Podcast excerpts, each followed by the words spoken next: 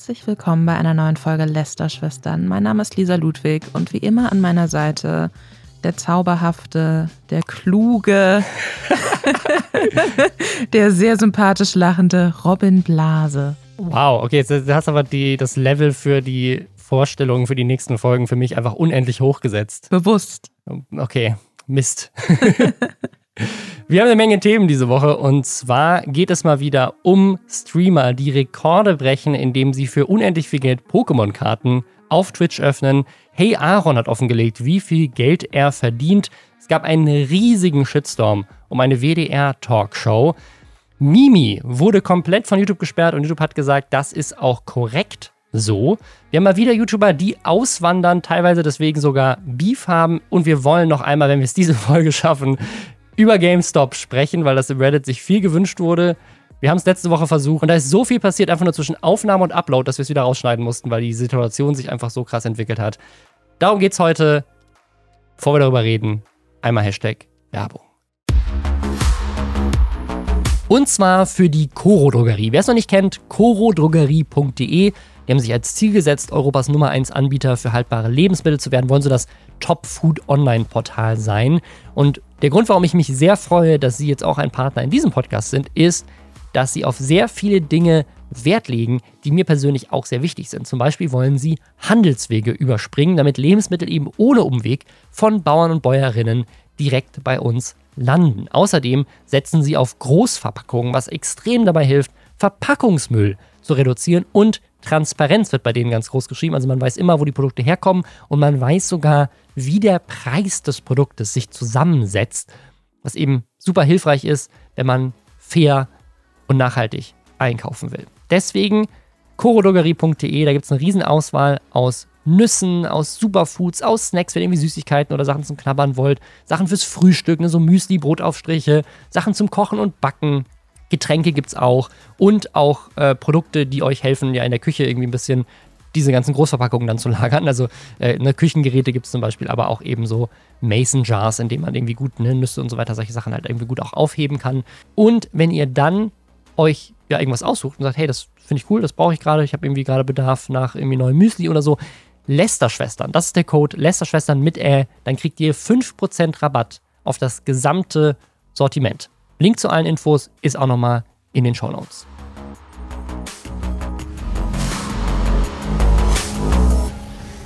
Bevor wir uns mit den Absurditäten aus der Internetwelt beschäftigen, noch ein Nachtrag zur letzten Folge. Da haben mich auf Instagram viele Leute darauf aufmerksam gemacht. Das war auch im Subreddit meines Wissens mhm. nach ein Thema. Wir haben ja über die Influencerin gesprochen, die aus Bali ausreisen musste.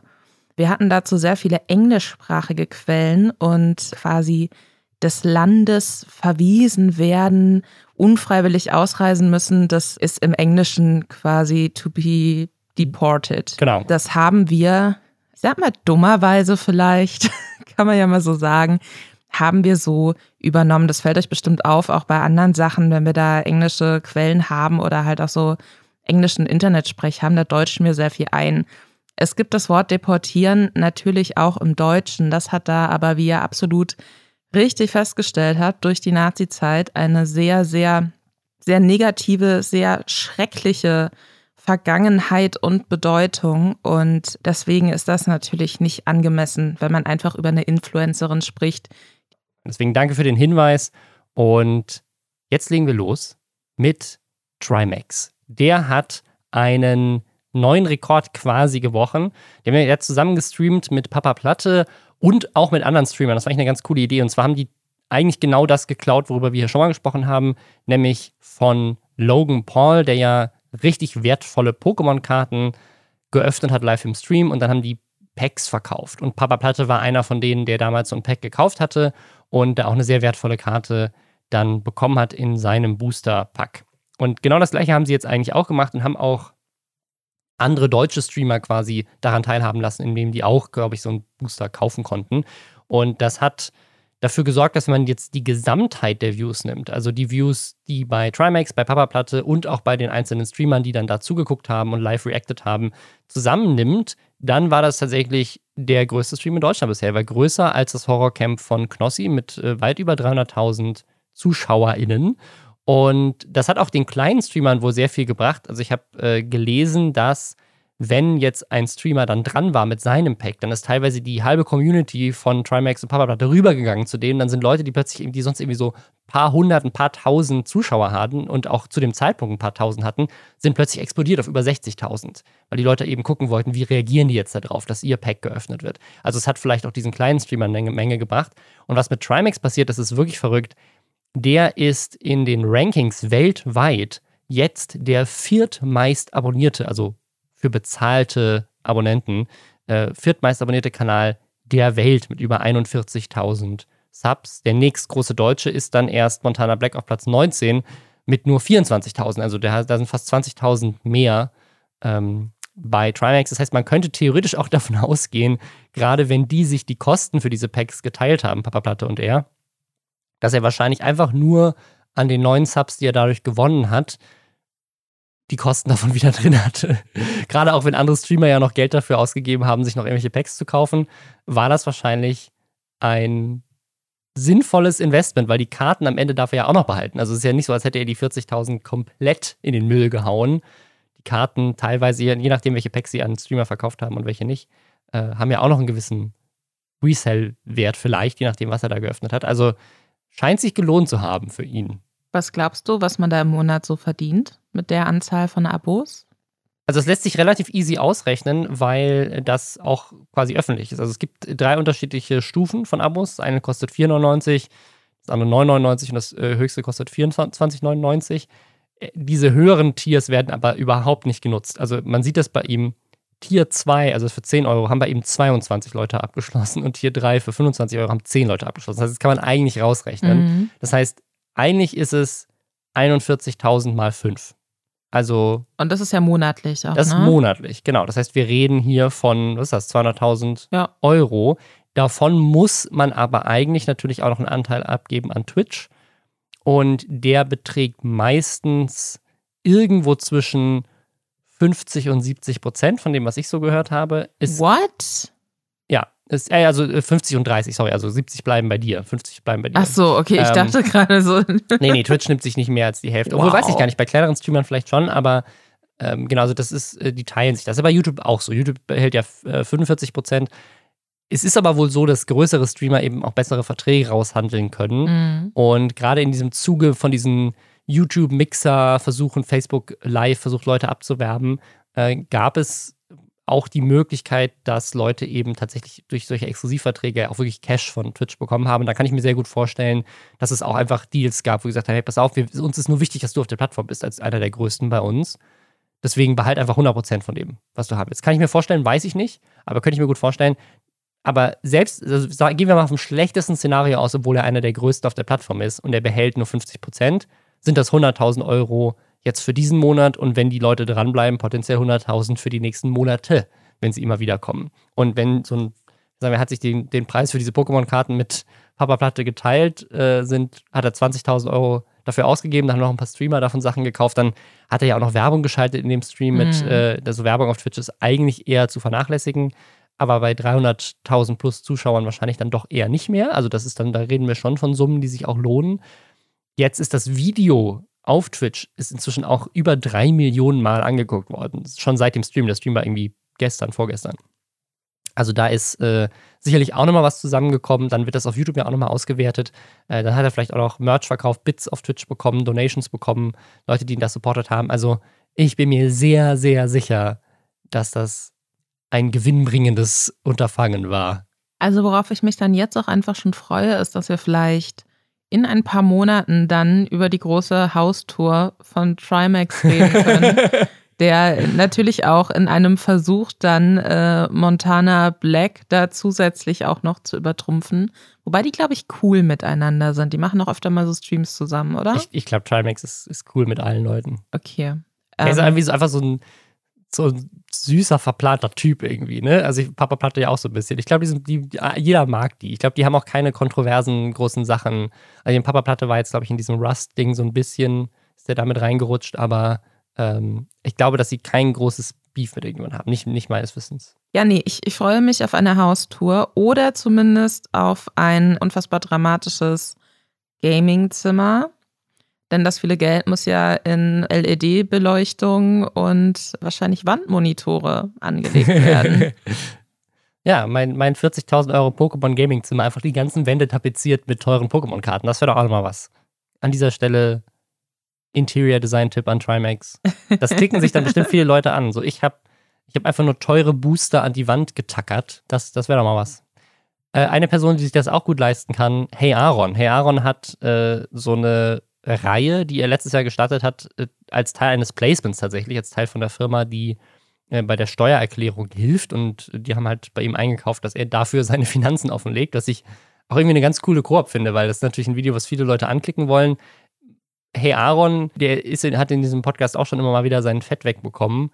Muss man sagen, finde ich, ist wirklich der transparenteste überhaupt bei diesen Videos. Also der geht mhm. ja so offen, also so ist meine Einschätzung, sehr ehrlich damit um. Kann man natürlich nicht nachprüfen, ob das wirklich stimmt, was er sagt, aber ich gehe davon aus und ich finde, er geht damit sehr transparent und offen um und sagt einfach, hey, ich verdiene so viel Geld. Hätte ich nie gedacht, dass ich das mache. Hier, das sind die Summen. Und das ähm, finde ich eigentlich ganz cool. Das hat er dieses Jahr wieder gemacht und zeigt so seine Finanzen. Und was ich da ganz spannend finde als ein Kanal mit, und das, da sieht man wieder diese verrückten Zahlen mit 1,2 Millionen Abos, hat er tatsächlich nur rund 120.000 Euro mit AdSense verdient was, äh, wenn man das dann wieder vergleicht mit, der macht natürlich jetzt auch nicht so viele Videos für die, wenn man es wieder vergleicht mit, mit einem Trimax oder Montana Black oder sowas, die ihre Einnahmen offenlegen in Unge, da ist das ja meistens die Monatseinnahme mhm. ähm, und nicht die Jahreseinnahme. Also 120.000 Euro natürlich trotzdem viel Geld. Ähm, was er dann auch nicht, nicht quasi aufgesplittet transparent, aber was er eben auch sagt, er hat mit Placements eine halbe Million verdient im letzten Jahr. Was, äh, ja, wenn man das auf seine Views bei runterrechnet, man sagt so, ja, der der Durchschnitt, er meint auch, er ist teurer geworden jetzt im letzten Jahr, was seine, was seine Preise angeht. Ich kann mir gut vorstellen, dass ein Placement bei ihm, wenn er irgendwie so diese 400.000 Views gut garantieren kann.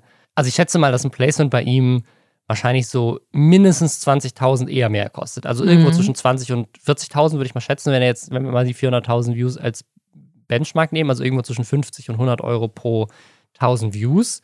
Ähm, das heißt, bei, ja, wenn wir die untere Grenze nehmen mit 20.000, müsste er um 500.000 Euro zu verdienen, ja wirklich äh, 20 Placements gemacht haben. Also alle zwei Wochen müsste in einem Video ein Placement drin sein. Das kann ich mir auch vorstellen. Oder sein Preis ist einfach höher und dann ist es eher mehr so einmal im Monat. Aber der ist doch auch ganz viel auf so Veranstaltungen und so.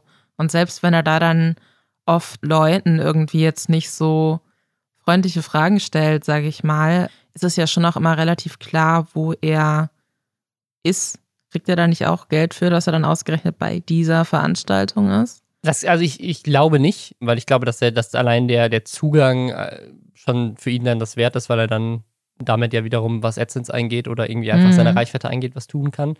Ähm, er, er, hat aber tatsächlich noch eine andere Kategorie, wo er nochmal drüber spricht, was er als Moderator bekommt. Und da, ist, da sind, kommen nochmal irgendwie 120.000 Euro oder so oben drauf. Also nochmal irgendwie 10.000 Euro im Monat, die er durch AdSense verdient, 10.000, die er durch Moderation verdient.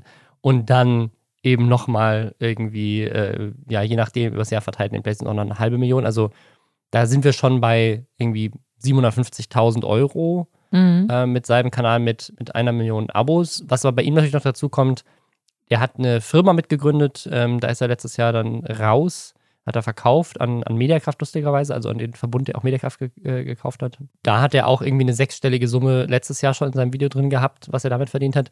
Und das hat er aber dann auch wieder größtenteils und auch andere Gelder, die er bekommen hat, hat er irgendwie in Immobilien investiert. Das heißt, das ist bei ihm auch nochmal ein Ding. Und er hat jetzt das Geld, was er durch diesen Firmenverkauf bekommen hat, auch in andere Startups in, äh, investiert. Und eins davon zeigt er auch und macht quasi direkt auch nochmal Werbung für dieses Startup in einem Video, was ein Placement hat. Also quasi so, so Doppelwerbung. Werbung für, sein, äh, für seine Firma, in, bei der er tatsächlich Gesellschafter ist und Werbung für den Partner, der dieses Video tatsächlich finanziert. Äh, aber der hat ja auch nach wie vor trotzdem, glaube ich, fünf Mitarbeiter, oder? Halt genau, die seine, Kanal. seine Videos also, schneiden. Und also er behauptet das, und das kann ich mir auch gut vorstellen, er würde ich eher schätzen, dass es sogar mehr ist, ähm, dass alleine, also dass nur die AdSense-Einnahmen komplett ins Team fließen und der Rest ist dann halt Cash auf der Tasche und das investiert er halt dann wiederum teilweise in Startups und Immobilien. Also man kann auch davon ausgehen, dass der, wenn er jetzt, ich meine, das ist jetzt schon das zweite Jahr, dass er das Video macht, wir können aber davon ausgehen, dass es nicht das zweite Jahr ist, ist, in dem er gut Geld verdient. Er hat ja davor auch schon andere Sachen gemacht. Also ne, mit dem Verkauf von einer anderen Firma auch und jetzt die Investments und so. Ich bin mir relativ sicher, der könnte wahrscheinlich heute aufhören und hätte eigentlich ausgesorgt mit den Immobilien und den Investitionen und dem Cash, was er jetzt irgendwie auf der Tasche hat. Ähm, weil der ist auf jeden Fall äh, Millionär und das ist tatsächlich auch sein Thumbnail. Also im Thumbnail steht, bin ich jetzt Millionär? Ist eigentlich mehr eine Frage, aber ich würde sagen, er war letztes Jahr wahrscheinlich auch schon Millionär. Also was ähm. ich interessant finde, ist, wenn er sagt, dass äh, von diesen 120.000 waren das, ne? AdSense Money. Wenn, wenn er davon fünf Mitarbeiter bezahlt, dann hoffe ich aber für die Mitarbeiter wirklich, dass sie dann nur teilzeitmäßig angestellt sind. Ja, das habe ich auch, dass ich mir dachte. Also wenn ist sehr wenig. 20, vielleicht ein bisschen über 20. 20.000 Euro im Jahr. Und da sind ja Arbeitgeberanteilkosten für Büro und solche Sachen müssten da ja eigentlich auch mit drin sein, ne? Finde ich, ähm, ja. Also normalerweise würde ich sagen, rechnest du mindestens so 30 Prozent nochmal obendrauf, vielleicht sogar 40 Prozent auf die mhm. Kosten, die, wenn du so Overhead mit reinrechnest, muss ja auch irgendwie eine Software, keine Ahnung, wenn du jetzt irgendwie jedem PC kaufen, jedem irgendwie Zugang zu Microsoft Word und Office oder keine Ahnung, was sie für Software benutzen.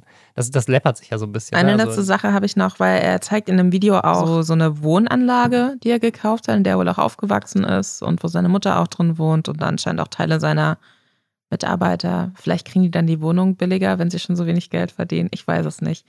Aber er steht dann so sehr begeistert irgendwie im Haus, so, so Eingangsflurbereich und da sind dann irgendwie, anscheinend äh, bekommt dieser Eingangsflur so, so ein Thema. Und ja. normalerweise, wenn man ja in so ein Haus reingeht, ist ja dann immer eher so neutral, eigentlich gerade so Mehrfamilienhaus. Und bei Hey Aaron werden alle Wände mit unterschiedlichen äh, Filmszenen bemalt. Also Harry Potter ist schon da, Herr der Ringe ist schon da, Star Wars kommt wohl noch. Und ja, fand ich interessant.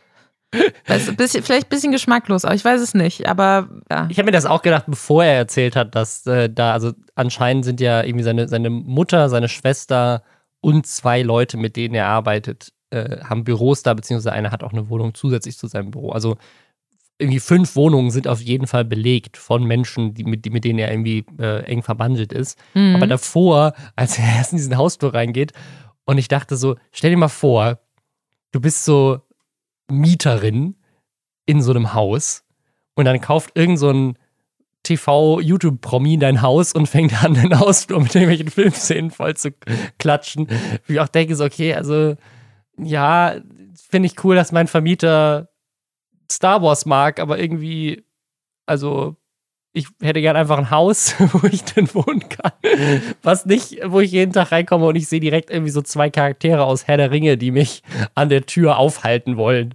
Es ist ja was anderes zu sagen, ich mache mein Haus schön, mhm. als ich mache das Haus, was ich an andere Menschen vermiete, so wie ich es gerne hätte, wie es aussieht. Weil, also klar, bist du der Vermieter und du hast das Recht dazu, aber gleichzeitig ist das für die Leute, die da schon leben, vielleicht ein bisschen strange, wenn einfach irgendjemand ein Haus aufkauft und dann sagt so, ich mache das jetzt in ein Barbie-Haus, ich mache es komplett pink.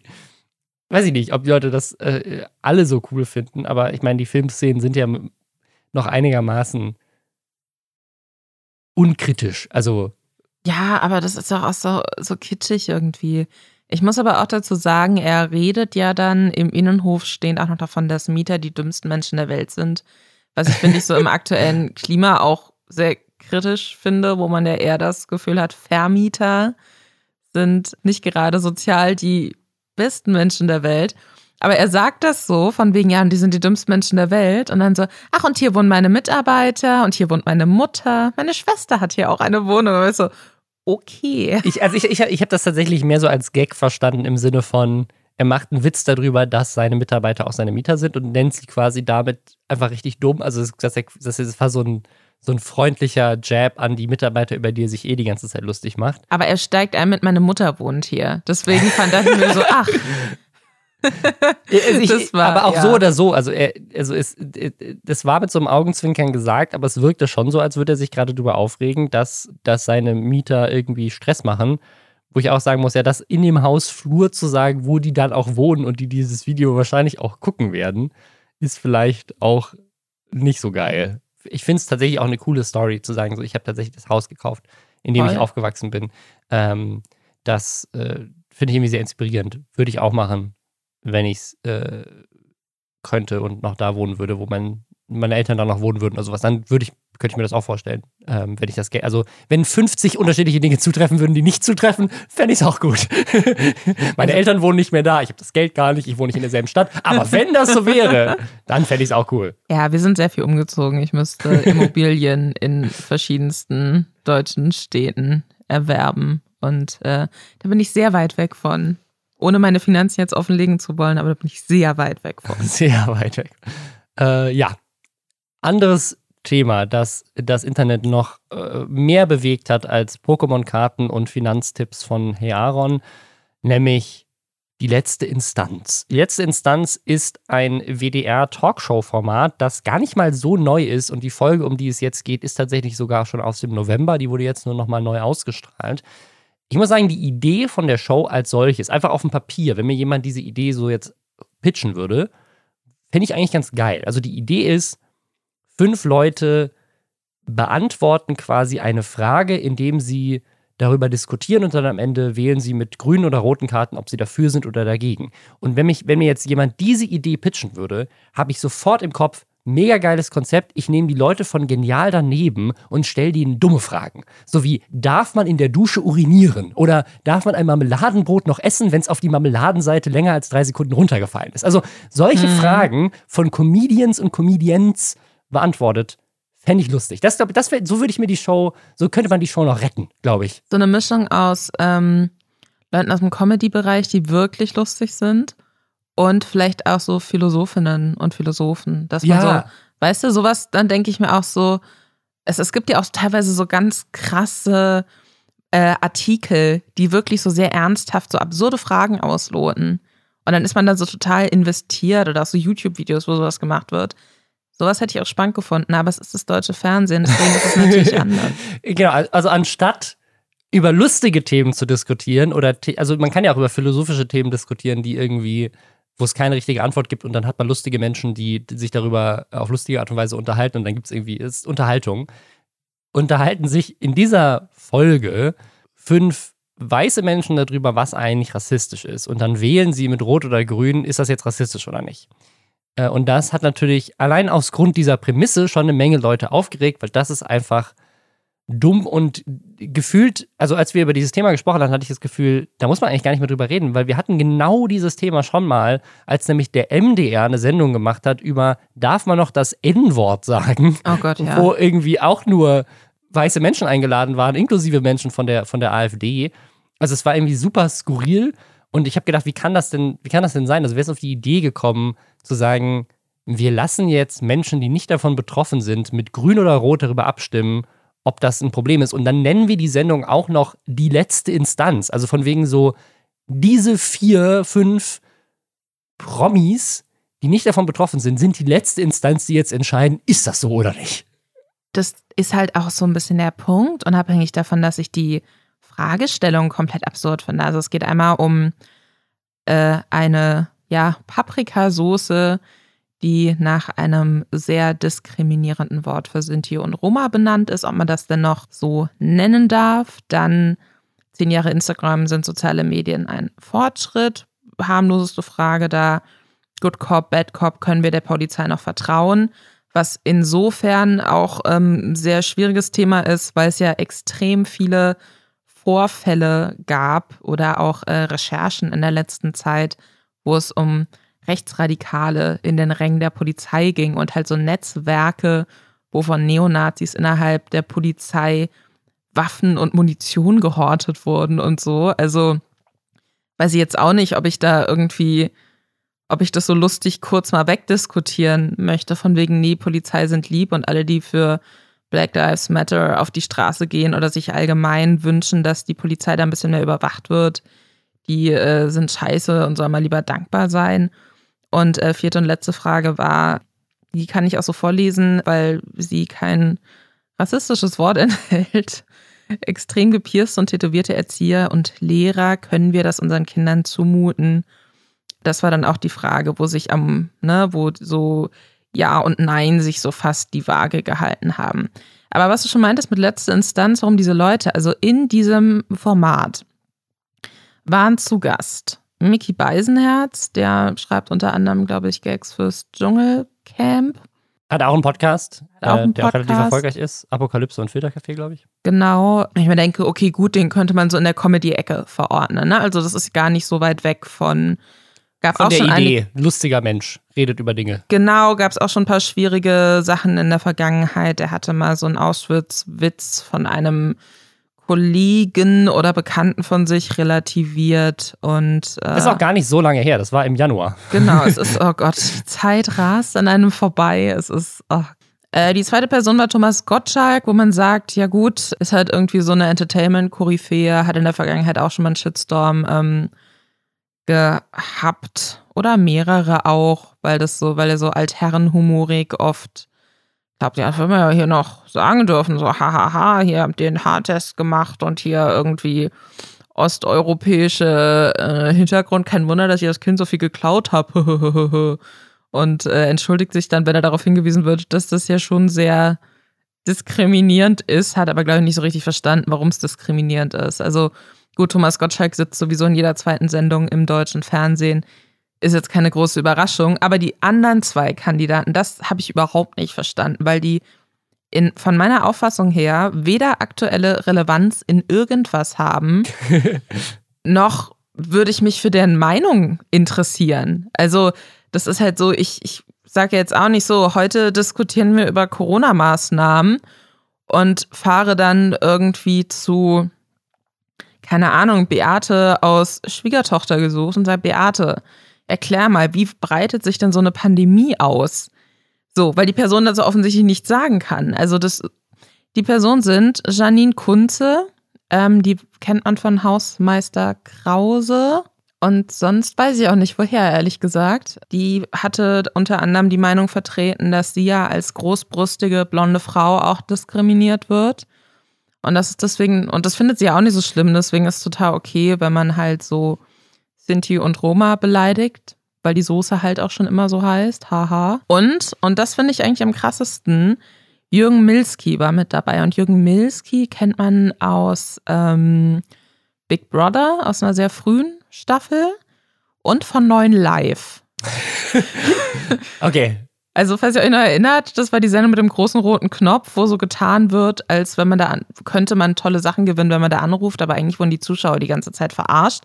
Und Jürgen Milski, und da hatte ich vor über fünf Jahren schon mal einen Artikel auch drüber geschrieben, hat sich dann auf Facebook irgendwie so als neue Karrierechance im Zuge von Piggy da und so dazu entschieden, rassistische Scheiße zu posten. ach krass, okay. So, und das ist einfach, unabhängig davon, dass es dass Jürgen Milski keinerlei Pop äh, Relevanz irgendwie hat, hat man sich dann auch noch jemanden ausgesucht, der äh, zusätzlich auch noch durch rassistische Scheiße regelmäßig auffällt. Und da kann mir niemand erzählen, dass das nicht bewusst gemacht wurde. Auf jeden Fall bewusst, weil jeder, der schon mal äh, in irgendeiner Form mit einer Redaktion zusammengearbeitet hat, weiß, wie viel Überlegungen in die Gästeauswahl, in die Auswahl solcher Fragen und so weiter reinfließt. Und das geht durch 30 Instanzen schon in der Konzeption bis hin zum Schnitt, bis es dann irgendwann gesendet wird. Also das kann nicht aus Versehen irgendwie passiert sein. Irgendjemand wird das schon mal gesagt haben, so, hey Leute, finden wir das wirklich, wollen wir das bewusst so machen? Und das ist ja so gemacht worden. Also ich kann mir nicht vorstellen, dass wirklich einfach die Frage gestellt würde, hey, wollen wir nicht einfach kontrovers sein? wenn es zumindest kontrovers wäre, weißt du, wenn du da Leute mit komplett unterschiedlichen Meinungen reinsetzt und die dann strittige Sachen diskutieren lässt. So, dann, dann, ich, ich finde, dann wäre es nochmal eine andere Diskussion. Aber du setzt da vier Leute rein, die alle weiß sind, die alle von dem, was man weiß, heterosexuell sind, die also in ihrem Leben wahrscheinlich eher wenig Diskriminierungserfahrungen gemacht haben. Und ähm, lässt die darüber urteilen, ob andere sich diskriminiert fühlen dürfen.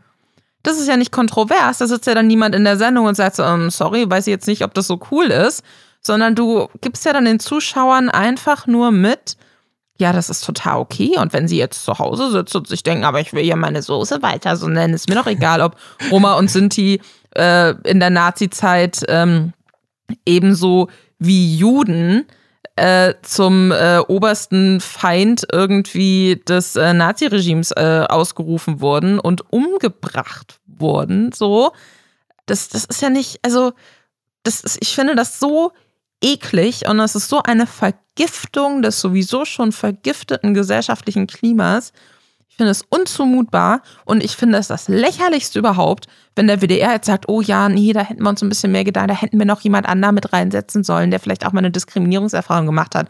Die haben das zum zweiten Mal ausgestrahlt und wenn dir nach der ersten Ausstrahlung nicht schon aufgefallen ist, dass es eine absolute Scheiße ist, was da passiert ist und offensichtlich bewusst passiert ist, dann brauche ich mich ja jetzt auch nicht darüber freuen, dass der WDR jetzt sagt, so, hm, ja, vielleicht darf nächstes Mal auch jemand kommen, der dich weiß ist. So, unmöglich. Also da habe ich richtig drüber aufgeregt. Und dann finde ich auch nicht, dass es Cancel Culture ist, zum Beispiel, wenn man sowas anprangert, weil das ist nicht in Ordnung. Ich finde, das war ein sehr schönes Schlusswort und eine tolle Überleitung zu unserem nächsten Thema. Es gibt noch eine andere Story von jemandem, der jetzt wirklich gecancelt wurde. Und zwar Mimi. Mimi ist ein YouTuber, der groß geworden ist durch seine, ja, der macht so gezeichnete Videos, hat eigentlich sein Gesicht auch in den Videos äh, so gut wie nie gezeigt und hatte so seinen ersten großen Fame durch eine Aktion, wo er tatsächlich, ich glaube, Leon Mascher und ApoRed äh, konfrontiert hat bei einem Konzert. Also er hatte vorher, war der relativ klein, würde ich mal behaupten, und hat sich halt so ein bisschen mit YouTube Deutschland angelegt. Ne? Und hat so ein bisschen halt auch, äh, ja, einfach die, die Leute so ein bisschen hops genommen und gesagt, so, hey, guck mal, was die vermisst machen, das stimmt alles nicht. Und war eigentlich jemand, der auch immer sehr gut recherchiert hat, also der auch richtig verrückt dann Sachen aufgestellt hat. Zum Beispiel, glaube ich, war das bei Mert, der damals diesen homophoben Prank gemacht hat. Also mhm. Also gesagt, ich sag meinem Vater, dass ich homosexuell bin und dann verprügelt er mich und dann stelle ich das online. Und da hat er richtig krass offengelegt, dass der Mert irgendwie behauptet hat, dass hätte er hätte vorher ein Statement gefilmt, um das als soziales Experiment zu beweisen. Und dann hat er aber offenlegen können, dass, weil er eine andere Frisur hatte, dass er nicht beim Friseur gewesen sein konnte, weil er dann recherchiert hat, wo sein Friseur ist. Und es war irgendwie super skurril. Ich habe hab die, Sto hab die Story oh nicht mehr ganz im Kopf, aber er war auf jeden Fall jemand, der, der auch richtig deep recherchiert hat und krass Sachen ähm, auch nachgeprüft hat und da, da wirklich auch nicht aufgegeben hat und super sich reingebissen hat in solche Themen.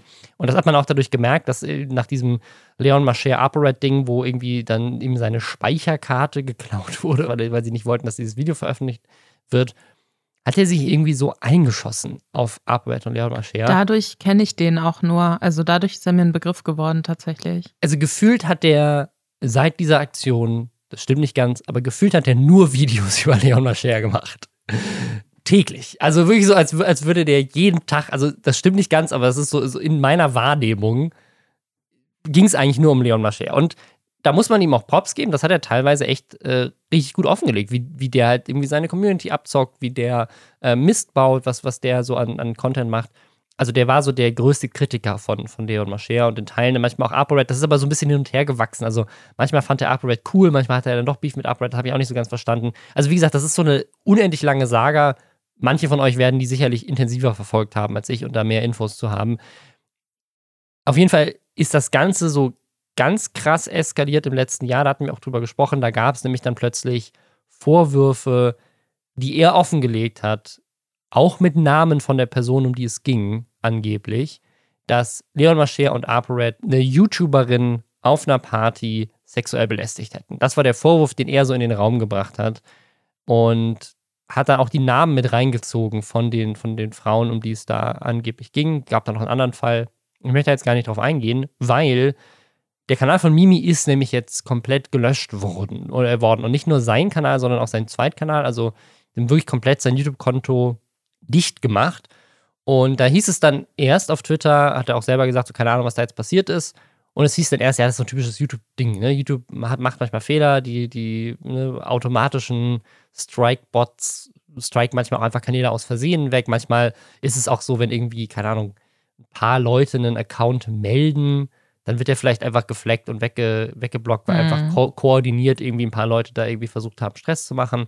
Und dann wird das meistens wieder hergestellt. Es gab schon viele Fälle auch, wo Kanäle weg waren und dann hat man halt mit seinem Netzwerk gesprochen und die oder hatte ihn Kontakt bei YouTube und hat gesagt, hey, da ist irgendwas passiert, und dann hat es ein paar Tage gedauert, haben es intern geprüft und haben es wieder freigestellt. Und was bei ihm jetzt aber faszinierend ist, ein Kanal mit über 800.000 Abos und jemand, der in dieser YouTube-Szene auf jeden Fall auch über diesen äh, Leon Mascher-Sache äh, bekannt ist. Der hat zum Beispiel, glaube ich, auch mit, mit Unge zeitweise in einem Haus zusammen gewohnt mal und haben die irgendwie gestreamt und so. Also der ist ähm, auf jeden Fall in der YouTube-Szene fest verankert mit über 800.000 Abos, auch irgendwie kein kleiner Kanal. Und jetzt hat aber YouTube bestätigt, wir haben das geprüft und dein Account ist korrekterweise gesperrt worden. Und was ich aber da auch so ein bisschen undurchsichtig finde, ähm, die, die sagen ja nicht warum. Ne? Müsste der Creator dann nicht Bescheid kriegen, warum sein Kanal gesperrt wurde? Weil Mimi behauptet ja, er wisse überhaupt nicht, wie das kommen kann. Also YouTube hat in dem Tweet gesagt, er soll sich mit ihnen in Verbindung setzen und dann würden, würden sie mit ihm drüber sprechen. Ich kann mir vorstellen, dass sie es ihm dann erklären. Aber das ist ja noch eine super lange Story auch aus letztem Jahr mit Dr. Disrespect, der zum Beispiel von Twitch ja ge geblockt wurde, obwohl der sogar so einen fetten Vertrag über irgendwie mehrere Millionen Dollar hatte, exklusiv auf Twitch zu streamen und plötzlich war er einfach weg und bis heute sagt er, er weiß nicht warum und niemand redet drüber. Ähm, kann mir vorstellen, dass es bei Mimi vielleicht ähm, ähnlich ist, dass sie sagen so, hey, wir, wir verraten es dir gar nicht oder sie sagen es ihm und dann hat er aber keinen Bock, es zu verraten.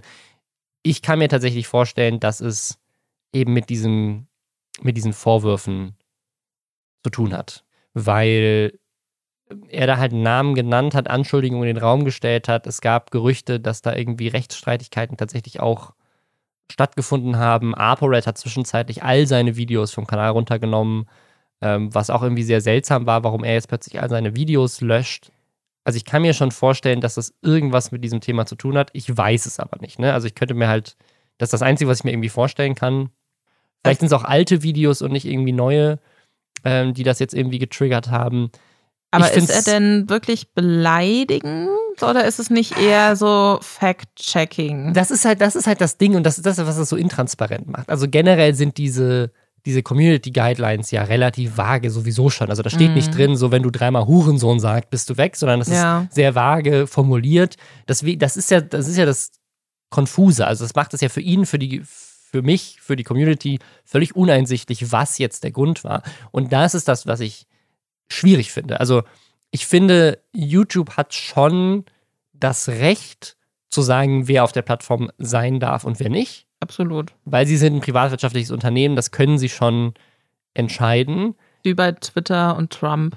Genau, und die, die Platforming, man hat das gesehen bei Infowars zum Beispiel. Ne? Ja. Ne? Also und deswegen, also wenn man das auf der einen Seite unterstützt und sagt, ja, ich finde es gut, dass Trump auch gelöscht würde, weil der ist gefährlich, dann muss man auf der anderen Seite eigentlich auch unterstützen, dass sie sagen, ja gut, wir haben unsere Community Guidelines und wenn jemand dagegen transparent sichtbar verstößt und wir genau belegen können, was das war, was dagegen verstoßen hat, dann können wir die Person auch sperren. Ja. Weil dann ist es transparent kommuniziert und du kannst, du weißt A vorher, was du nicht machen darfst. B hat, haben sie ja eigentlich dieses Strike-System, wo du, wenn du einmal einen Fehler gemacht hast, noch zweimal weiter diesen Fehler machen musst, bevor der Kanal weg ist. Und das ist aber hier irgendwie nicht passiert und das finde ich problematisch. Also, wenn wir jetzt, das, das weiß ich nicht, aber wenn wir jetzt wissen würden, Mimi hat irgendwie zweimal eine Warnung bekommen für irgendwas Spezifisches und hat das Spezifische weitergemacht, dann würde ich auch sagen, fair. So ist, ist passiert, er, er wurde gewarnt, dieses Strike-System hat gegriffen. Aber so wie es jetzt gerade wirkt, ist, aus dem Nichts wurden plötzlich beide Kanäle gelöscht. Er weiß nicht warum, musste das irgendwie erst an YouTube tweeten. Aber wie gesagt, das ist seine Aussage. Wissen wir natürlich auch nicht, ob das ja. stimmt oder ob, ob er einfach nicht gedacht hat, dass es passiert oder es nicht wusste oder keine Ahnung was. Ich habe jetzt auch mit ihm nicht darüber gesprochen. Aber ich, ich finde die Art und Weise, wie das jetzt passiert ist, zumindest so wie es dargestellt wird und so wie es aussieht, äh, mit den Informationen, die uns so auf Twitter präsentiert werden, finde ich es problematisch weil so wie das, und das verstehe ich auch, warum viele YouTuber ähm, da jetzt ein Problem mit haben und auch viele aus der Community, weil es wirkt halt so, als könntest du willkürlich gelöscht werden. Und wenn man sich den Tweet mal anguckt, auch was YouTube dazu getweetet hat, da, da sind Leute drunter, die sagen, Leute, ihr habt damit gerade eine komplette Existenz von heute auf morgen ausgelöscht. Er hat damit sein Geld verdient. Das war bei weitem sein größter Kanal. Ähm, ne, also er hat, er hat zwar Twitter und Instagram, aber da sind die Followerzahlen viel kleiner. Also er hat auf Twitter hat er 265.000 Follower, auf YouTube waren es über 800.000. Einfach so einen Kanal zu löschen, ist problematisch. So wie gesagt, wir wissen nicht, ob YouTube mit ihm das konkret geklärt hat. Wie gesagt, wenn da irgendwelche rechtlichen Sachen dahinter stehen, aber das, das, kann ihn ja dann auch nicht überrascht haben. Das kann ihn ja nicht überrascht haben, ja. Und kriegt man, also wenn es da um einzelne Videos geht, würde man dann nicht erstmal eine einstweilige Verfügung kriegen, von wegen das Video muss runtergenommen werden? Ich verstehe es nicht. Es gab noch mal so einen anderen Fall äh, von einem YouTuber, der dagegen wohl geklagt hat, dass sein Kanal gelöscht wurde. Und dann musste YouTube den wiederherstellen. Also das ist vielleicht sogar auch eine Sache, die potenziell die er potenziell machen könnte. Mhm. Aber ich meine, was äh, Mimi macht, ist ja nicht so wahnsinnig weit weg von so, ja, so ein bisschen bissigeren Commentary-Videos zum Teil auch, ne? Und da gibt es ja sehr, sehr viele Kommentare, äh, sehr, sehr viele Kanäle auf ähm, YouTube, die in eine ähnliche Richtung gehen. Ja, ne? also wenn ich, also wenn ich, dann, dann, dann hast du Kanäle wie KuchenTV oder sowas, wäre dann eigentlich auch sofort weg, wenn das ja. der Grund war. Ne? Also das. Ähm wir behalten das im Auge. Bevor wir jetzt weitermachen mit weiteren Influencern, die auswandern, haben wir noch einmal Hashtag Werbung. Und zwar nochmal für Vodafone und deren 5G-Angebote. 5G ist bei Vodafone nämlich jetzt schon in allen Red- und Young-Tarifen ohne Extrakosten mit drin. Außerdem gibt es bei Vodafone natürlich 5G-fähige Smartphones, wie zum Beispiel das neue iPhone 12 oder die Samsung Galaxies. Und ich finde das super faszinierend, weil ich glaube, dass 5G generell das Internet alles, was wir irgendwie so machen, noch krass weiterentwickeln wird, weil wir einfach viel schneller Zugriff bekommen ne? auf unsere Lieblingsserien, die wir irgendwie super schnell runterladen können, auf Musikalben, auf Mobile Games. Ne? Ohne, also mit viel niedriger Latenz kann man da einfach viel geiler auch gemeinsam online und so weiter zocken. Und ja, 5G gibt es jetzt schon im schnellsten Vodafone Mobilfunknetz aller Zeiten für 16 Millionen Menschen. Also es ist schon für echt viele Leute verfügbar und der Ausbau schreitet auch weiter voran. Also wer Bock hat, das Ganze mal zu nutzen und jetzt schon quasi 5G zu haben, dann gibt es das auf vodafone.de und bis zum 7.2. gibt es außerdem 20% Rabatt auf alle 5G-Tarife. Wir hatten es neulich hier als Thema und es ist gar nicht allzu lange her, dieses Thema, alle wandern nach Madeira aus, alle wandern nach Dubai aus. Dubai ist irgendwie das neue Madeira. Beides ist irgendwie immer noch ziemlich bekannt. Wir hatten Taddle, der jetzt nach Madeira ausgewandert ist. Wir hatten die Harrisons, die nach Dubai ausgewandert sind. Und jetzt kommt die, direkt der nächste Double Punch innerhalb von einer Woche. Wir haben weitere sehr bekannte Influencer, die auswandern und deswegen auch einen richtigen Shitstorm fast schon haben. Nämlich Paola Maria und Sascha von den Außenseitern. Die sind ausgewandert nach Dubai. Und zwar hat äh, Paola Maria einfach auf ihrem Kanal ein Video gepostet, das heißt ausgewandert. Und dann Emoji. In dem Video rechtfertigt sie sich so ein bisschen. Die ganze Situation ist so ein bisschen strange, weil sie meint so, ja, wir sind jetzt ausgewandert, auch wegen Corona sind wir jetzt so ausgewandert, wie wir ausgewandert sind, weil normalerweise würden wir uns erstmal darum kümmern, wo wollen wir eigentlich in Dubai wohnen?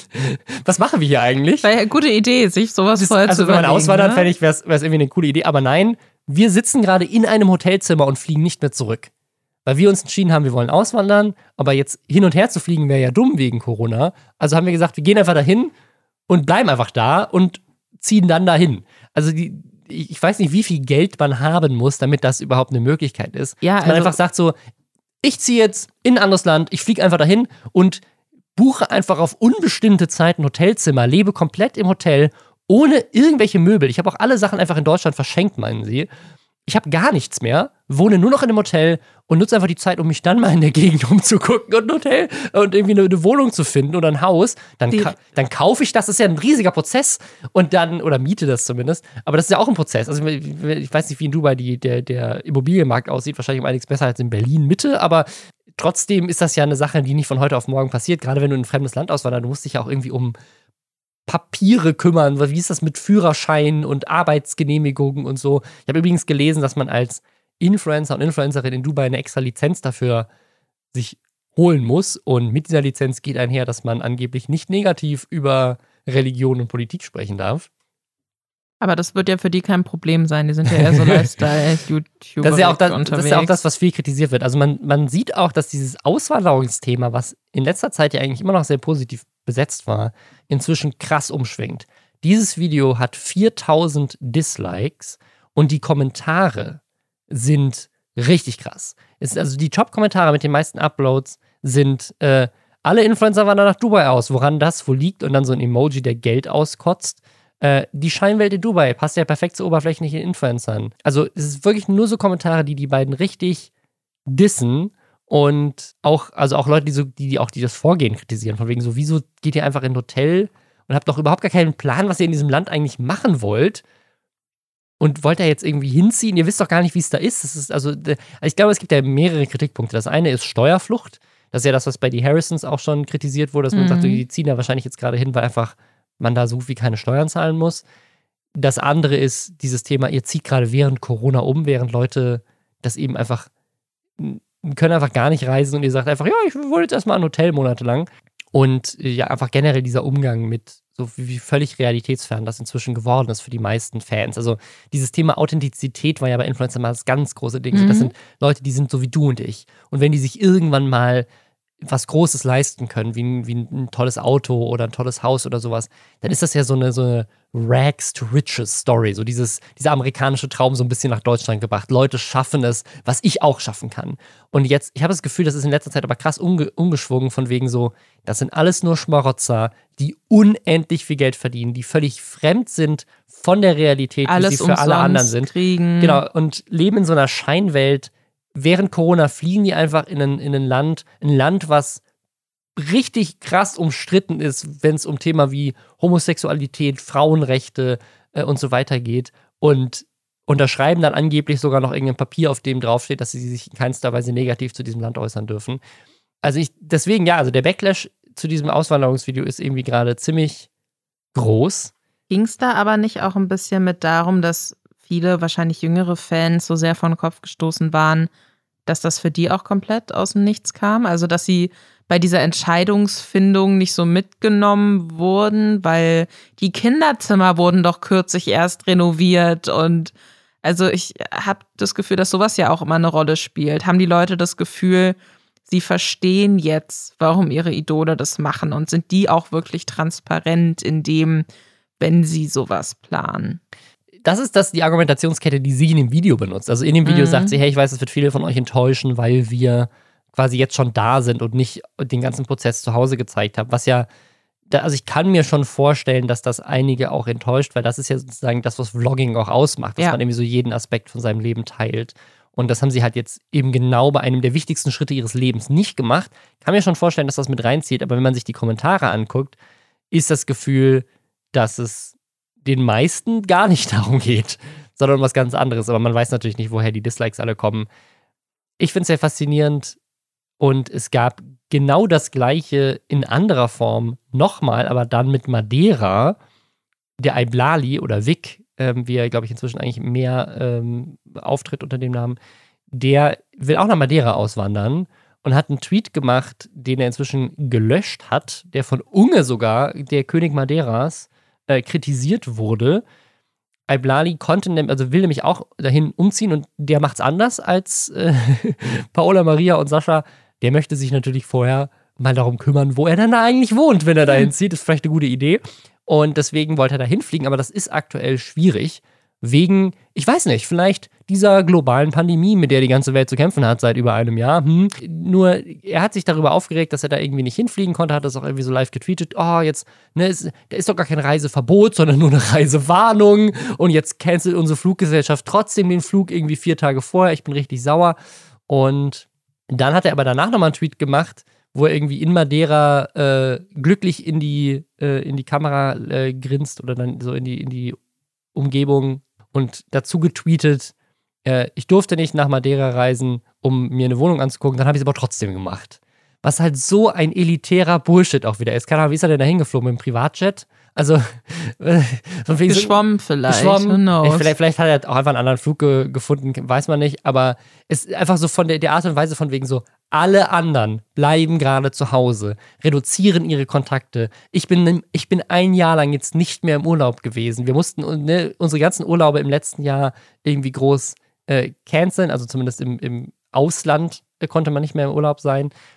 Das, das nimmt eine Menge Leute mit, äh, die irgendwie denen so die Decke auf den Kopf fällt. Jetzt ist gerade auch noch Winter und dann kommt so ein Influencer und sagt so, ich darf's eigentlich nicht und habe es aber trotzdem gemacht, weil ich so cool bin und bin jetzt irgendwie hier im tropischen Paradies unterwegs und kann meinen Traum leben. Und dann hat Unge dazu getweetet, ich habe mich komplett da rausgehalten bisher. Nun muss ich was dazu sagen. Die Corona-Zahlen in Portugal sind aktuell so schlimm wie noch nie zuvor. Wir stecken in der schlimmsten Krise der Nachkriegszeiten. Das ist absolut kein gutes Zeichen nach außen. Bin enttäuscht. Also das, ne, weil auch natürlich Leute irgendwie, ne, wie gesagt, es gibt eigentlich kein Reiseverbot, es gibt nur eine Reisewarnung. Es kommen immer noch ne, trotzdem ja Leute als Touristen dahin. Und das ist nicht besonders hilfreich für die Situation in beiden Ländern. Weil entweder man bringt Corona von der einen Seite in die andere Richtung oder, oder bringt es halt mit zurück. Kann ja beides passieren.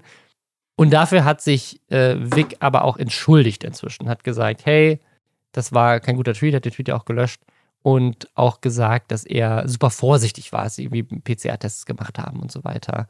Und äh, deswegen, ja, ist alles gar nicht so schlimm ist wie gedacht. Ich fand den Tweet jetzt nicht so schlimm. Ich glaube, da gab es anderes Verhalten von anderen Leuten, was so sich mit Leuten treffen und feiern und so weiter angeht, die ich äh, unverantwortlicher fand tatsächlich. Ja, also ich meine, wir hatten das ja auch schon so ein bisschen mit ähm, Bali in der letzten mhm. Folge, mhm. ne? So mit dem Gedanken, okay, vielleicht fand es so Indonesien jetzt auch nicht so hart geil, wenn da eine Influencerin so ein Buch schreibt, von wegen kommt mal alle nach Bali, jetzt so in der Pandemie.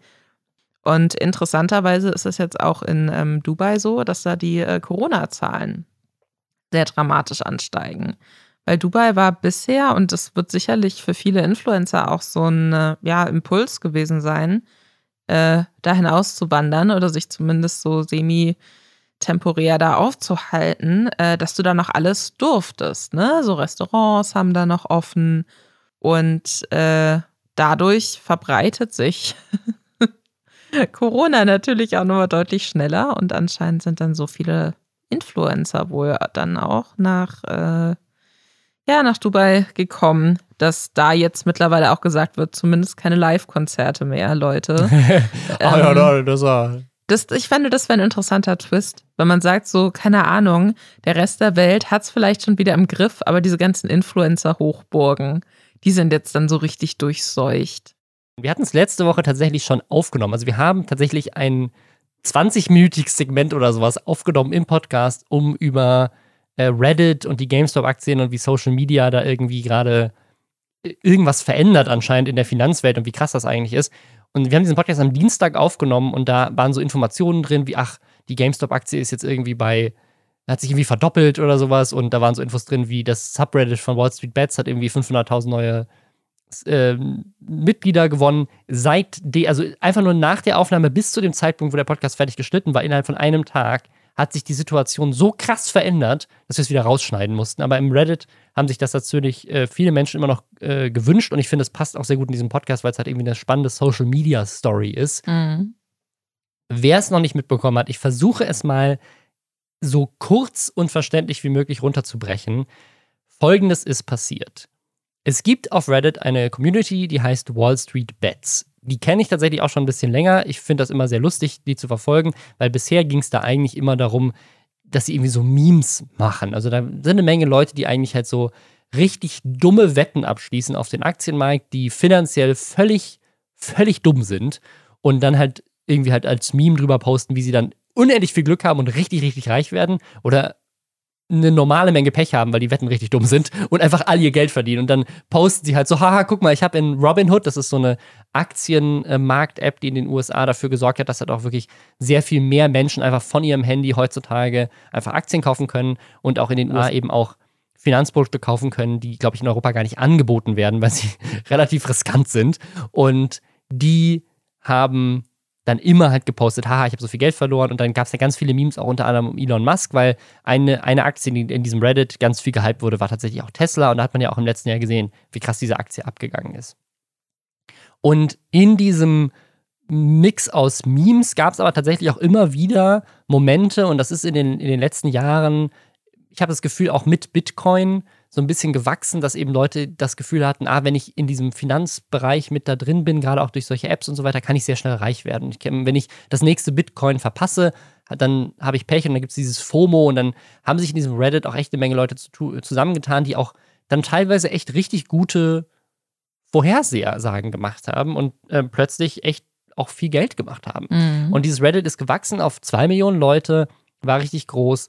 Und dann ist eine Sache mit GameStop passiert. Das hat sich auch in den letzten Monaten schon so ein bisschen entwickelt, dass die halt auch dann also auf, auf Firmen gesetzt haben äh, und darüber sich über unterhalten haben, die jetzt halt in der Pandemie irgendwie schlecht abschießen. Generell ist es halt so eine Community aus Leuten, die natürlich auch krass was gegen Wall Street haben, also die so ein bisschen so, wir sind die Kleinen und da kämpfen so ein bisschen gegen die großen äh, Firmen, die irgendwie damit Milliarden am, am Markt scheffeln.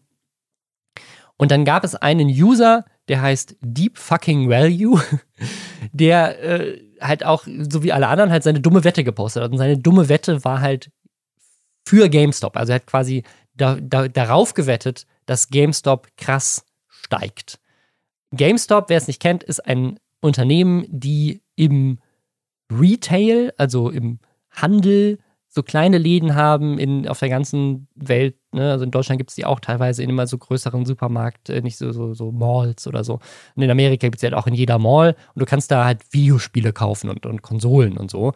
Ganz oft auch völlig überteuerte, gebrauchte Spiele und eigentlich, und das ist das Skurrile an dieser ganzen Story, ist GameStop bei Gamern extrem verhasst. So, jeder hat irgendwie so eine Erinnerung mit GameStop, die vielleicht auch positiv verknüpft ist, weil, keine Ahnung, da habe ich meine erste Xbox irgendwie mit meiner Oma damals kaufen dürfen oder so. Aber gleichzeitig gibt es auch unendlich viele Memes darüber, wie krass GameStop Gamer abzockt, weil die nämlich für solche gebrauchten Spiele irgendwie geben die dir einen Euro und dann verkaufen sie es weiter zu Vollverkaufspreis. So. Ich bin einmal tatsächlich, äh, kurze Anekdote dazu, äh, in so einen GameStop rein, weil ich mir dachte, okay, ich habe keinen Bock, mir jetzt irgendwie, keine Ahnung, über einen PlayStation Store was zu kaufen, weil mein Internet so scheiße langsam ist und alles dauert für immer. Und dann dachte ich, dann kaufe ich eben, keine Ahnung, das erste Uncharted gebraucht bei GameStop, wird ja bestimmt mega günstig sein. Die wollten da 20 Euro für haben. Absolute Frechheit. Deswegen, ich bin auf der, ich habe negative Verbindungen zu GameStop-Seite. Und was dann noch dazu kommt, also ab, abgesehen davon, dass, die, dass das Unternehmen halt jetzt irgendwie so ein bisschen bei Gamern, also eigentlich nie wirklich beliebt war, ist auch noch das Problem, dass eben Spieleverkäufe heutzutage zunehmend digital stattfinden. Jetzt kommt natürlich noch die Pandemie damit dazu, die dafür gesorgt hat, dass äh, GameStop natürlich auch einfach komplett auf den Onlinehandel irgendwie zurückfallen musste, weltweit. Und da aber natürlich gegen Unternehmen auch wieder wie Amazon und so weiter einfach ablosen. Oder auch einfach gegen Firmen wie Steam oder, oder halt den PlayStation Store oder so, wo du halt die Spiele einfach direkt innerhalb der Plattform unterlädst. Das ist ein Grund, warum große Hedgefonds gegen GameStop gewettet haben. Also, ohne jetzt zu erklären, wie genau das funktioniert, haben große, ne, milliardenschwere Hedgefonds gewettet darauf, dass GameStop krass an Wert verliert oder vielleicht sogar pleite geht. Ähm, also, die haben, haben quasi da dagegen gewettet, indem sie die Aktien, die sie eigentlich gar nicht haben, die haben sie ausgeliehen quasi, haben Aktien von anderen Leuten geliehen, haben sie dann verkauft und haben quasi die Hoffnung, dass der Preis dann weiter fällt und sie dann günstig zurückkaufen können. Dann geben sie sie zurück an die Person, von der sie die geliehen haben und quasi der Wert von dem Verkauf, als sie noch mehr Wert war, bis zu dem Punkt, wo sie wieder eingekauft haben, das ist ihr Profit. Und dagegen hat dann quasi dieser Deep Fucking Value gewettet und gesagt, ich gehe davon aus, dass die Aktie steigt weil ich glaube an das Geschäftsmodell und dann gab es irgendwie auch noch jemand Neues, der irgendwie an, ins Board of Directors von GameStop gekommen ist und ich glaube an den. Man hat quasi so auch sehr ausführlich dem Reddit und dann hat er, glaube ich, auch gestreamt und hat das da erklärt, gesagt, warum er daran glaubt, dass GameStop steigt. Und mit ein Grund ist, dass er quasi bewiesen hat, dass diese Hedgefonds sich verwettet haben. Also, was nämlich passiert, wenn man sich diese Aktien leiht, ist, du also wenn der Preis dann irgendwann steigt, dann steigen deine Verluste potenziell unendlich.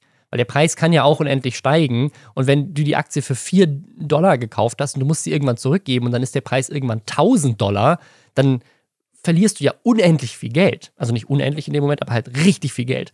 Und die Idee war quasi, wenn wir uns als Reddit zusammentun und ganz viele Aktien kaufen, dann steigt der Preis und dann sind diese milliardenschweren Hedgefonds irgendwann gezwungen, diese Aktien zu kaufen, damit sie sie zurückgeben können, weil sonst ihre Verluste unendlich steigen.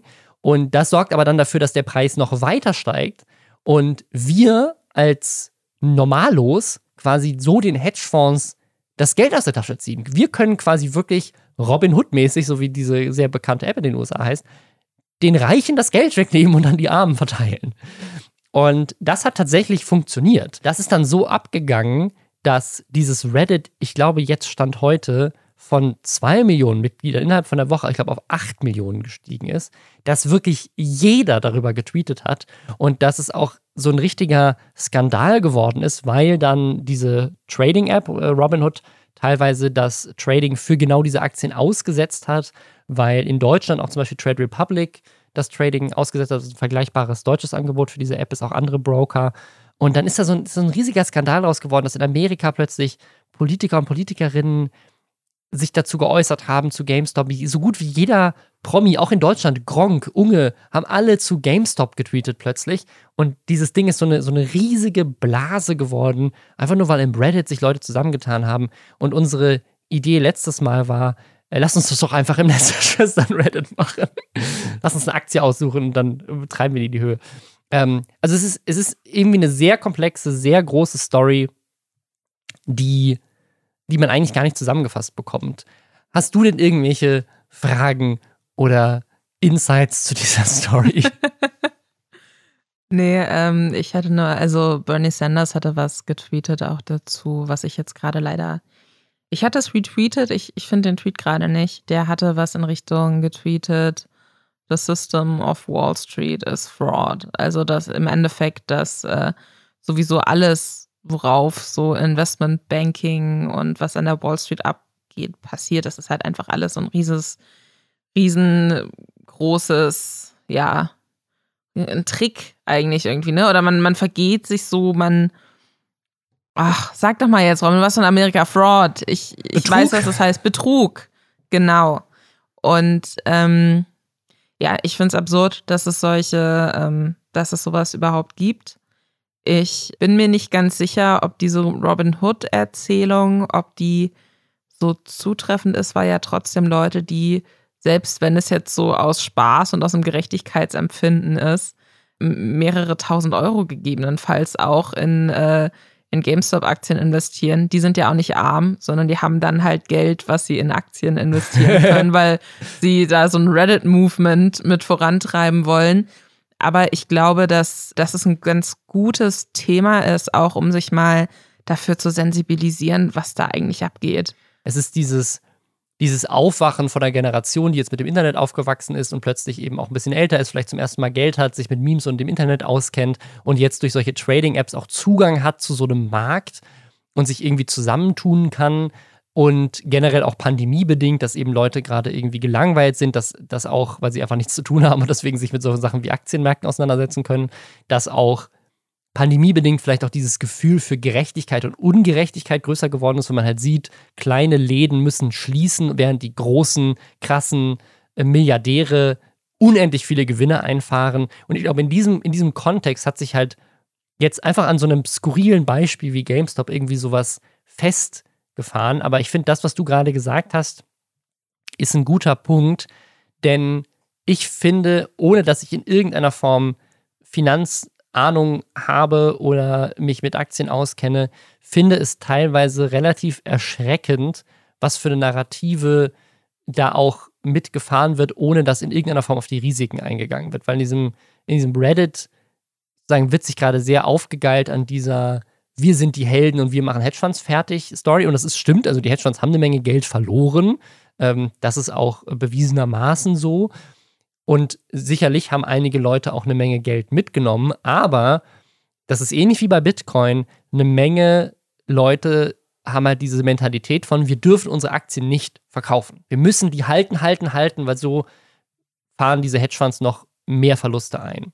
Aber ich bin mir immer nicht so sicher, wie viele von den Leuten, die solche Memes in diese Reddits posten, dann am Ende doch die sind, die ganz oben verkaufen, ähm, nachdem eben der Preis noch weiter nach oben gedrückt wurde. Weil am Ende des Tages, ich glaube, eine Sache, die, die, äh, die relativ offensichtlich ist, meiner Meinung nach, wie gesagt, keinerlei Finanztipps an dieser Stelle.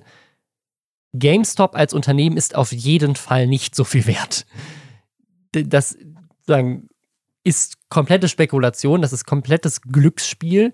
Und natürlich weiß man, dass diese großen Hedgefonds in diesen, die halt eben dagegen gewettet haben, in irgendeiner Form auch diese Aktien aufkaufen müssen. Aber auch das ist nicht so 100% transparent. Also das ist, da, da musst du schon ein krasser Finanzexperte sein, um irgendwie dahinter zu blicken. Muss sich in diesem Fall jetzt komplett darauf vertrauen, dass irgendwelche Influencer, Promis, Elon Musk und irgendein Subreddit, äh, die dir halt eigentlich da gerade Finanztipps geben, die auch wirklich die Wahrheit sagen und sich in Wirklichkeit auch genauso gut auskennen, wie sie behaupten, dass sie es tun. Weil am Ende des Tages kaufen da gerade Leute für eine, eine, Aktie, die irgendwie von einem Jahr 4 Euro wert war, kaufen sie jetzt für 300 Euro ein, um Teil von einer Bewegung zu sein.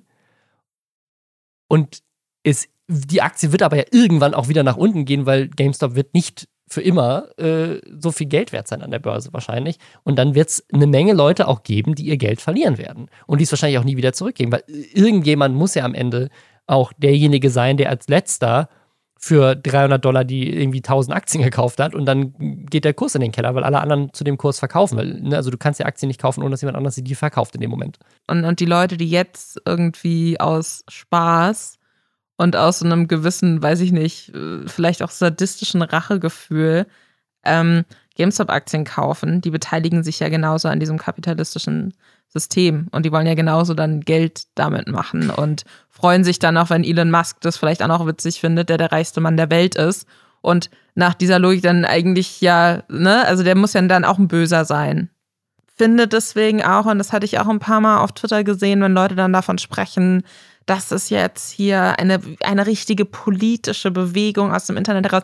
Das ist keine politische Bewegung. So, da ist keine Ideologie dahinter. Das ist einfach nur, komm, wir fucken jetzt diese scheiß Wall Street ab. Aber ist das nicht so. auch eine Ideologie? Und, äh, und, und das ist ähm, witzig und ich finde, da, das ist ein guter Punkt, um sich als außenstehende Person auch darüber zu informieren, scheiße, auf sowas wird gewettet. Was ist denn das für ein kranker Bullshit, dass ja. sowas überhaupt existiert und dass Leute mit sowas reich werden. Aber ähm, ich glaube, die, die Intention vieler Leute, die das mit vorantreiben, ist jetzt nicht unbedingt so die große antikapitalistische Revolution loszutreten und Superreiche zu enteignen und zu stürzen. Das glaube ich nicht. Deswegen bin ich mal gespannt, ähm, wie weitreichend die Folgen davon sein werden, ob das wirklich noch nachhalt oder ob nicht dann doch irgendwann eben jeder nach und nach, wie du jetzt meintest, die Aktien dann doch wieder verkauft und dann hat sich die Sache erledigt. So. Also ich finde den Vergleich mit, mit, mit, mit Bitcoin ganz spannend, weil ich habe das ähm, 2017 war das rum quasi ja auch relativ früh mitbekommen, wie plötzlich irgendwie so in meinem Umkreis, die sich halt Leute, die sich halt mit dem Internet und Tech be beschäftigen, dieses Thema Kryptowährungen, Bitcoin und so weiter aufkam. Und dann ist das irgendwann so schnell eskaliert, genauso wie jetzt bei GameStop, wo du wirklich jetzt kannst auf der, auf der Straße hier in Berlin wahrscheinlich Leute ansprechen. Corona-bedingt kannst du das aktuell nicht, aber wenn du Leute ansprechen würdest, würden die wahrscheinlich die auch sagen können, ja, was mit GameStop, ich will auch diese Aktien kaufen und so weiter. Und das war bei Bitcoin genauso. Ich habe ähm, 2017 hatte ich so einen Moment, wo nachdem dieser große Boom plötzlich war, saß ich an Weihnachten in der Kirche, ähm, wo hinter mir zwei Rentner sich über Bitcoin unterhalten haben, dass sie jetzt Bitcoin kaufen wollten. da war da für mich der Punkt klar, wir sind hier in irgendeiner riesigen Blase, das kann nicht wirklich äh, echt sein. Äh, und das gleiche äh, ist ja, ist ja jetzt mit, mit GameStop auch. Also wenn dieses Reddit sich irgendwie in der Größe vervierfacht, Natürlich ist die Narrative, die da auch irgendwie immer wieder gepostet wird, von wegen, ich werde meine ganzen Gewinne an irgendwelche Kinderkrankenhäuser spenden und mh, hm, ich bin ein armer Lehrer, der jetzt irgendwie endlich seiner kranken Mutter äh, das Haus kaufen kann und so. Also da sind, da sind schon so viele so herzzerbrechende Stories dabei, die irgendwie sagen so, ah, ich habe jetzt hier den Reichen das Geld weggenommen. Aber du kannst mir nicht erzählen, dass von den 8 Millionen Leuten, die plötzlich in dieses Reddit reingekommen sind, nicht ein Großteil der Menschen da mitliest, weil sie denken so, ich möchte auch schnell reich werden. Ja, natürlich. Und äh, natürlich ist da, springt da dieses Ding mit so von wegen so, hahaha, wir nehmen das den, den ganz Reichen weg und nicht irgendwelchen armen kleinen Kindern, die wir jetzt klauen. Das macht es natürlich moralisch irgendwie ein bisschen stärker. Aber am Ende des Tages wetten da gerade eine ganze Menge Leute drauf, die denken so, ich sehe hier Deep Fucking Value, der irgendwie aus 50.000 Dollar 50 Millionen gemacht hat, mit einer richtig dummen Wette. Das möchte ich auch, weil bei ihm hat es funktioniert und jetzt kriege krieg ich das auch hin, ich werde auch super reich. Und das ist halt leider nicht so. Aber am Ende des Tages, das finde ich auch faszinierend, ich bin mal gespannt, ob da sich jetzt irgendwas politisch entwickelt, weil diese Problematik, dass, dass Firmen wie Trade Republic und Robinhood quasi für Normalos plötzlich ausgesetzt haben, dass sie diese Aktien kaufen können, während man an der Wall Street das natürlich weiterhin konnte. Und dass generell jetzt gerade so eine Awareness dafür geschaffen wird, dass an der Wall Street Leute darauf wetten, dass Unternehmen pleite gehen und quasi mit, mit Energie und Geld dahinter dafür sorgen wollen, dass die pleite gehen, damit sie wiederum richtig reich davon werden. Das ist eine Mentalität, die, glaube ich, vielen jetzt zum ersten Mal so wirklich bewusst wird, wieder seit 2008 und wo natürlich jetzt auch in diesem Wall Street Reddit ganz viel darüber gesprochen wird, hey, warum, ne, weil in Amerika passiert das ganz viel, ich habe es in Deutschland jetzt noch nicht beobachtet, aber in Amerika in den News-Sendungen wird jetzt ganz viel auch gegen Wall Street Bets geschossen, so von wegen so, ach, das sind irgendwie ne, kleine Kids, die irgendwie jetzt mit dem Internet irgendwie reich werden wollen und irgendwie hier dumme Sachen machen. Und gleichzeitig wird sich aber dann in dem Reddit drüber aufgeregt, gesagt, ja, aber guck mal, jetzt wird hier irgendwie drüber gesprochen, wie man mit Hilfe von solchen Trading Restrictions oder generell irgendwelchen Re Regeln dagegen vorgehen kann, dass wir sowas tun. Aber was ist denn nach 2008 passiert? Keiner von diesen Hedgefonds-Managern ist in irgendeiner Form dafür rechtlich angegangen worden dass die komplett die weltweite Wirtschaft gegen die Wand gefahren haben durch dumme Wetten. Und jetzt machen wir einmal eine dumme Wette und gewinnen und plötzlich sind alle gegen uns. Also das ist auch, ich glaube, das zählt gerade so in diese, in diese Bewegung mit rein. Aber ja, so wie ich, also ich bin mal gespannt. Gleichzeitig ne, ist es vielleicht auch ganz gut, dass Leute jetzt zum ersten Mal Berührungspunkte mit, mit Aktien haben ähm, und irgendwie vielleicht dann mehr für ihre Altersvorsorge tun mit vernünftigeren Invests, die nicht unbedingt dumme Wetten sind. Aber ja, ich weiß es nicht. Ich möchte, dass es alles brennt. ich finde es falsch, dass es Menschen gibt, die auf Kosten anderer Menschen oder auch äh, dadurch, dass sie auf den Untergang von Unternehmen und auch damit auf Arbeitsplätzen, von Arbeitsplätzen, dass sie darauf wetten, dass sie damit unfassbar reich werden.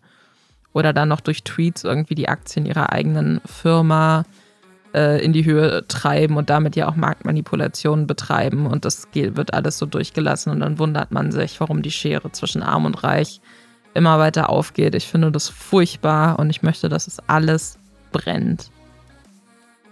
Vielen Dank, dass ihr an meinem TED Talk teilgenommen habt.